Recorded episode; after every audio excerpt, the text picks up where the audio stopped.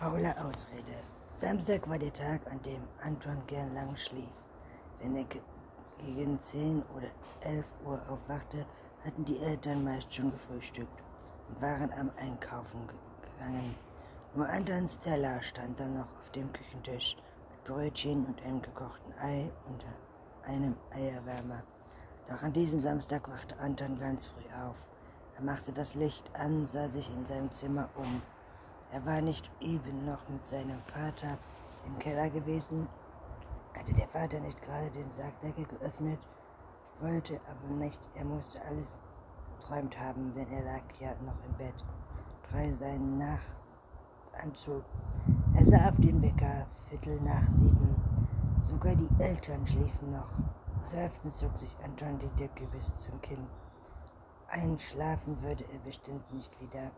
Dafür war er viel zu aufgeregt und sein Plan klappen würde. Und wenn nicht, er nahm sein neues Buch Gerichte aus der Gruft und versuchte zu lesen. Aber was dort für der Schrecken der Gruft berichtet wurde, kam ihm vergleichlich mit dem, was ihn morgen erwartet, gerade lächerlich vor. Und so legte er das Buch beiseite. Vielleicht sollte er Frühstück machen. Er stand auf und ging ins Bad. Im Spiegel betrachtete er sein Gesicht. Richtig käsig sah er aus, wie eine Eltern manchmal am Sonntag, wenn sie zu lange gefeiert hatten. Er nahm den Ste Stein und rieb die Haut, bis sie rot wurde. Dann zog er sich an und ging in die Küche, füllte die Kaffeemaschine, setzte den Milchtopf auf den Herd und stellte den Eierkocher an. Nachdem er das Frühstückgeschirr aufgedeckt hatte, überlegte er, ob er noch etwas fehlte. Ja, Brötchen. Er wandte, bis die Eier fertig waren. Dann lief er zum Bäcker, holte sechs Brötchen. Nach wem hat er keinen Eindruck bei den Eltern macht, ging er zum Schlafzimmer und klopfte. Ja, fragte die Mutter verschlafen. Frühstück, rief Anton. Ein paar Minuten vergingen, dann erschien die Mutter auf der Schwelle. Hast du wirklich Frühstück gemacht? fragte sie. Klar, sagte Anton, als sei das nichts Besonderes. Und jetzt kommen, die Eier werden kalt. Ja, gleich, sagte die Mutter. Ich muss Vati wecken. Er soll ruhig schon aufstehen, schließlich will er heute die Küche machen. Ein Schauer durchfuhr Anton, als ob er das vergessen hätte. Was? Schon alles fertig? rief der Vater mit schlicht gespieltem Erstaunen, als er die Küche betrat. Er setzte sich neben das Ei aus dem Eierbecher und schüttelte es. Steinhart, was? grinste er. Anton machte ein beleidigten Gesicht. Du glaubst wohl, ich kann kein Eier kochen. Korabin. Und der Kaffee, wendet sich der Vater an die Mutter. Wie schmeckt der? Gut, sagte die Mutter. Anton brummte, brummte Anton. Tisch gekocht. Sagte Brötchen, der Vater griff sich eindrücklich hinein. Ich denke, mein Sohn nicht wieder. Und wann und warum alles? fragte er nach einer Weile und sah Anton prüfend an. Hast du etwas aufgefressen? Ich rief eine erstüttert. Ich doch nicht schlechte Arbeit geschrieben. Nein. Während der Vater sein Brötchen mit Butter bestrich, ließ er Anton nicht aus den Augen. Aber irgendetwas muss doch sein, sagte er. Anton zögerte. Ich habe Kellerschlüssel verloren, sagte er dann. Was hast du? rief der Vater. Den Kellerschlüssel verloren? Wie soll ich denn heute, heute an die Leitnetting an das Werkzeug kommen? Ich weiß nicht, murmelte Anton und versuchte möglichst geknickt auszusehen. Und wie hast du ihn dir das vor? Und wie hast du ihn verloren? Beim Fahrradfahren. Wenn gestern hast du ihn wenigstens gesucht? Nein, sagte Anton, es war schon dunkel. Dann suchst du ihn eben jetzt, rief der Vater wütend. Wie kann man nur so lahm, lahm sein?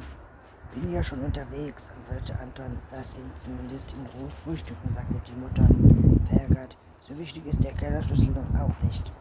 Ich habe so etwas keinen Hunger mehr, murmelte Anton. An der Tür blieb er stehen. Trotz schon an. verärgert er vorsichtig. Wie denn ohne Werkzeug, knurrte der Vater.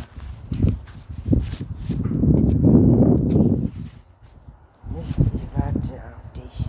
Im Fahrstuhl sagte Anton so laut er konnte. Ein Siegesgefühl erfüllte ihn. Sein Plan hatte geklappt. Niemand hatte erraten, dass der kleine Schlüssel seine Hosentasche steckte. Und wenn er am Nachmittag mit dem Schlüssel zurückkäme, würde es sicher für den Vater nicht mehr lohnen, in den Keller zu gehen. Außerdem wollten die Eltern heute Abend ins Kino. Und morgen am Sonntag kamen die Großeltern zu Besuch. Da konnte der Vater auch nicht in den Keller gehen. Noch immer singend schlug Anton den Weg zu seinem Freund Ole ein, bei dem er bis nachmittags Monopoly spielen würde. Natürlich mit Ole Spiel. Später Besuch. Es war halb neun. Anton lag auf seinem Bett und hörte Musik. Kurz vor war seinen Eltern aufgebrochen, wie immer in Eile. Auf Antons gewohnten Fragen und wann kommt er wieder, hatte der Vater so mit Mitternacht geantwortet. Anton konnte es nur recht sein. Wahrscheinlich dachten seine Eltern, er bliebe nicht allein, was ja auch im Allgemeinen stimmte. Nur natürlich nicht, wenn er guter Film im Fernsehen liegt. Zum Beispiel so ein toller Krimi wie heute Abend. Er dauert sich zu, zur Seite und griff nach dem Programmmagazin vor einem und mit seinem Lieblingsschauspieler. Es klopfte am Fenster, erschrocken auf Anton den Kopf. Die Vorhänge waren noch nicht geschlossen und er konnte eine Gestalt vor seinem Fenster erkennen. Es war Rüdiger oder seine kleine Schwester Anna. Er merkte, wie sein Herz schneller schlug. Wieder klopfte es. Dann hörte er Rüdigers Stimme. Mach schnell. Er lief zum Fenster und öffnete es. Mit einem Sprung kleine Vampir ins Zimmer. Puh, schnappte er. Fast hätten sie mich erwischt. Wer? fragte Anton. An, an Tante Dorothee. Die spioniert draußen rum. Weißt du, Anton, Tante Dorothee, weiß die etwa, dass du hier wohnst? Klar, sagte der Vampir und kicherte hinzu. Aber dass ich hier wohne, davon hat sie keine Ahnung. Anton war kreidebleich geworden. Woher weiß sie denn, wo ich wohne? Woher, sagte der Vampir und lachte, ist immer noch im Meer nachgeflogen, bevor ich Gruftverbot bekam. Entsetzt starrte der Anton ihn an. Hatte der kleine Vampir nicht mal gesagt, Tante Dorothee sei schlimmste, schlimmste von allen? Wenn sie nun nachts an sein Fenster käme und klopfte, wenn er dann ahnungslos öffnete. Und was wollte sie? stotterte er. Herausbekommen, wo mein Sarg ist. Der Vampir schämte hinaus. Die Dunkelheit rieb seine knochigen Finger und lachte. Diesmal bin ich schlauer als sie. Und dann zitterte noch immer. Der Gedanke an Dorothee könnte es auf ihn abgesehen haben, war zu schrecklich. Und kommt sie nochmal wieder? fragte er ängstlich. Heute bestimmt nicht, sagte der Vampir. Und morgen? Der Vampir zuckte die Schultern. Hauptsache ist, dass sie meinen Sarg nicht findet. Wütend biss Anton die Lippen zusammen. Du bist der selbstsüchtigste Mensch, der mir je begegnet ist, rief er dann. Sagst du Mensch? erwiderte der Vampir spöttisch. Dann eben Vampir, rief Anton. Jedenfalls gehst du über Leichen und Freundschaften zählen bei dir nicht. Doch statt sich getroffen zu fühlen, sah der Vampir äußerst geschmeichelt aus. Ah, das hätte ich anderen Vampiren hören müssen, stöhnte er. Die behaupten immer, ich sei zu gut. Er wand sich Anton ab. Mit Ausnahme seiner eigenen Probleme schien der Vampir nicht zu interessieren. Und sogar die Vorstellung, dass seine blutrünstige Tante über Anton herfahren können, ließ ihn kalt. Jedenfalls ein riesiger Freund bist du nicht, sagte er. Nicht, rief der Vampir. Wäre ich denn gekommen, um dich zum Vampirtreffen abzuholen? Zum was? fragte Anton. Zum Vampirtreffen, sagte der Vampir stolz und zog seinen Mann aus. Darunter trug er einen weiteren. Vieles er oder sich ein Eltern etwas zu Hause? Nein, sagte Anton, aber was ist ein Vampirtreffen? Ach, meinte der Vampir und machte eine wiederholende Bewegung. Das musst du selbst erlebt haben. Und er Er schaffte hinzu. Komm, jetzt machen wir dich zum Vampir.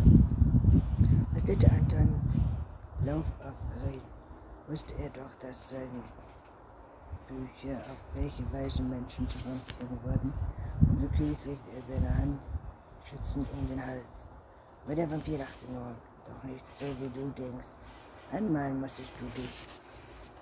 Anmalen? fragte Anton ängstlich. Na klar, habt ihr doch keine Queen, kein Licht und Stift. Doch, sagt Anton im Badezimmer. Dann komm.